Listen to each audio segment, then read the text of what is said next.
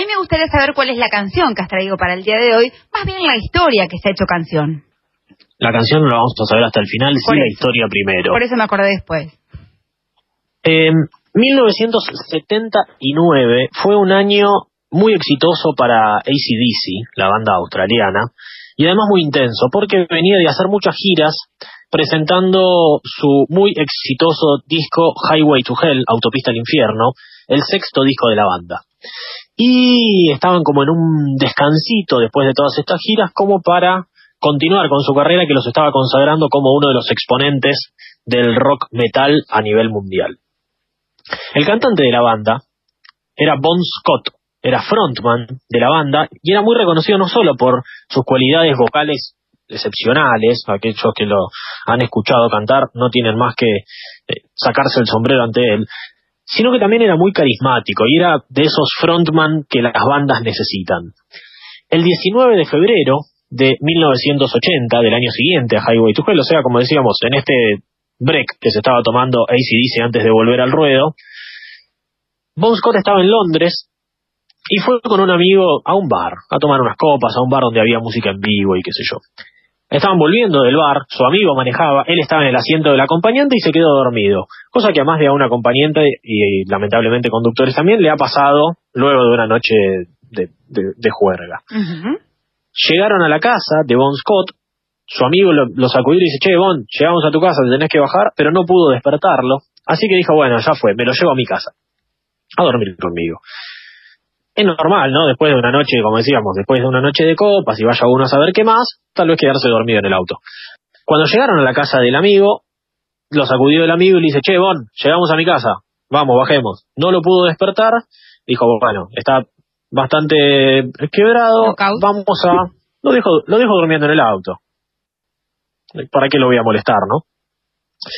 Al día siguiente, en realidad ese mismo día, pero unas horas más tarde, su amigo fue a buscarlo al auto y tampoco lo pudo despertar. Ah, pensé que no estaba, que no lo había encontrado. No, estaba, pero no lo pudo despertar. Arrancó el auto, lo llevó al hospital, pero lamentablemente ya no había nada que hacer porque Bon Scott estaba muerto. La causa de la muerte fue intoxicación etílica y muerte accidental por broncoaspiración, es decir, se ahogó en su propio vómito, algo que suele suceder con la gente desmayada boca arriba. Bon Scott tenía apenas 33 años y una carrera, tanto él como ACDC, en franco ascenso. su último disco había sido verdaderamente muy bueno y muy exitoso. Y parecía su último disco, como dijimos, que se llamaba Autopista al Infierno. Parecía como una premonición de lo que le sucedería a Bon Scott. La noticia, por supuesto, le pegó muy duro a los integrantes de ACDC y así lo diría Malcolm Young, uno de los guitarristas de la banda, el segundo guitarrista de la banda y uno de los fundadores, que dijo, nos vimos rodeados por el vacío, cosa que es una, una metáfora que me gustó mucho. Después de tantos años de trabajo estaban comenzando a ser verdaderamente exitosos y de repente murió su vocalista. Además del duelo personal que llevó cada uno de los miembros de la banda, que no hace falta ni mencionar, en lo profesional también fue muy duro para ellos y parecía que era el derrumbe y el fin de la banda. Sin embargo, estaban en el funeral de Bon Scott y el padre los citó a los cuatro miembros de la banda los puso así como en, una rondita y les dijo, no pueden parar ahora, tienen que encontrar a alguien, a un nuevo cantante que ocupe el lugar de mi hijo.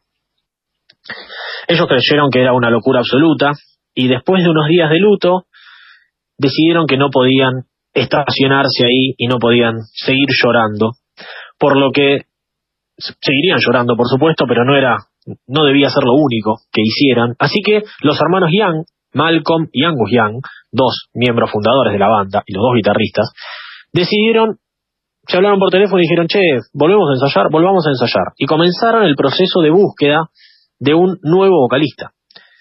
Le ofrecieron, eh, le dijeron a su manager, che, ¿quién puede ser? Puede ser fulano, puede ser mengano. Algunos otros se autopostularon para ser eh, nuevo vocalista de ACDC, pero nadie los convencía y dos meses después de la búsqueda anunciaron que Brian Johnson sería el nuevo vocalista de ACDC. Brian Johnson había sido el cantante de una banda que se llamaba Jordi, pero no estaba dedicándose a la música en ese momento. Trabajaba en una fábrica de autos. Lo que llamó un poco la atención, ¿no? Una banda tan exitosa va a buscar a un tipo que trabaja en una fábrica de autos. De hecho, lo cargaban a Brian Johnson diciendo que era el mecánico, así le decían, no sus compañeros, sino en los medios de comunicación y la prensa especializada. Era una incógnita cómo iba a funcionar un nuevo cantante en una banda de tal magnitud. Imaginemos cualquier banda que pierde a su líder y va a buscar un cantante nuevo, qué difícil volver a empezar, ¿no? Con esta nueva formación, con la banda completa de nuevo, volvieron los ensayos y luego de un tiempo bastante breve decidieron empezar a grabar su séptimo disco, buscando continuar con el éxito que ya venían logrando. El estudio en el que grababan habitualmente, ACDC no estaba disponible, por lo que viajaron a un estudio en las Bahamas, que era de Chris Blackwell. Chris Blackwell es un productor musical, entre otras cosas, descubridor, entre comillas, de Bob Marley. Y grabar ahí tuvo bastante que ver, más que no poder grabar en el disco con el que grababan siempre, era con olvidar un poco, cambiar un poco su pasado, no olvidar, eh, pero empezar un nuevo viaje, ¿no? Les costó centrarse en el trabajo, estaban en las Bahamas, imagínate, iban a la playa, estaban eh, eh, bastante distraídos y además les costaba por la muerte de su amigo. Y además, Brian Johnson, el nuevo cantante de ACDC, sentía la necesidad, o sentía el peso, la carga, la responsabilidad de ocupar el lugar dejado por Bon Scott, tanto cantando como siendo el frontman de una banda tan importante y además escribiendo las letras de las canciones. Pero cuenta la leyenda que Bon Scott, durante esos días en las Bahamas, vivió un suceso paranormal, que a vos te gustan tanto, Clarita. Me encanta, lo estoy esperando durante, que Durante las grabaciones, se le apareció el fantasma de Bon Scott a Brian Johnson. Wow. Y algo, él dijo, algo me pasó, no quiero hablar, nunca quiso hablar mucho de eso, pero fue algo que sucedió y fue algo bueno.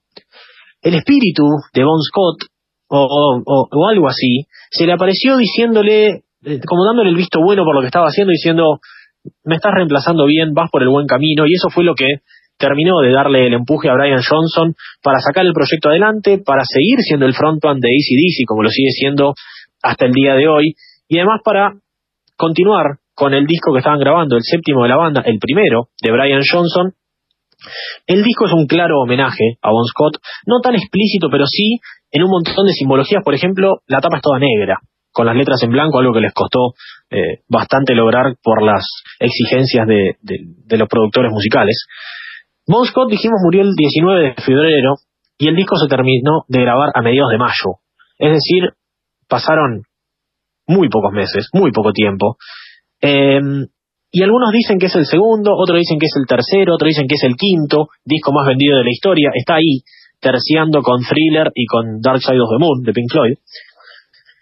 Y tiene cinco primeras canciones excelentes y hay que esperar hasta la canción 6 del disco para saber el nombre del mismo. En realidad también es la primera canción del lado B del vinilo del disco. ACDC después de la muerte de Bon Scott volvió a grabar, volvió a sonar, ¿y cómo volvió a sonar? ¿Con qué disco? Pero volvió algo así como de luto, volvió en negro y como dice el propio tipo, el título del disco, Back in Black. Gracias, Mele por favor.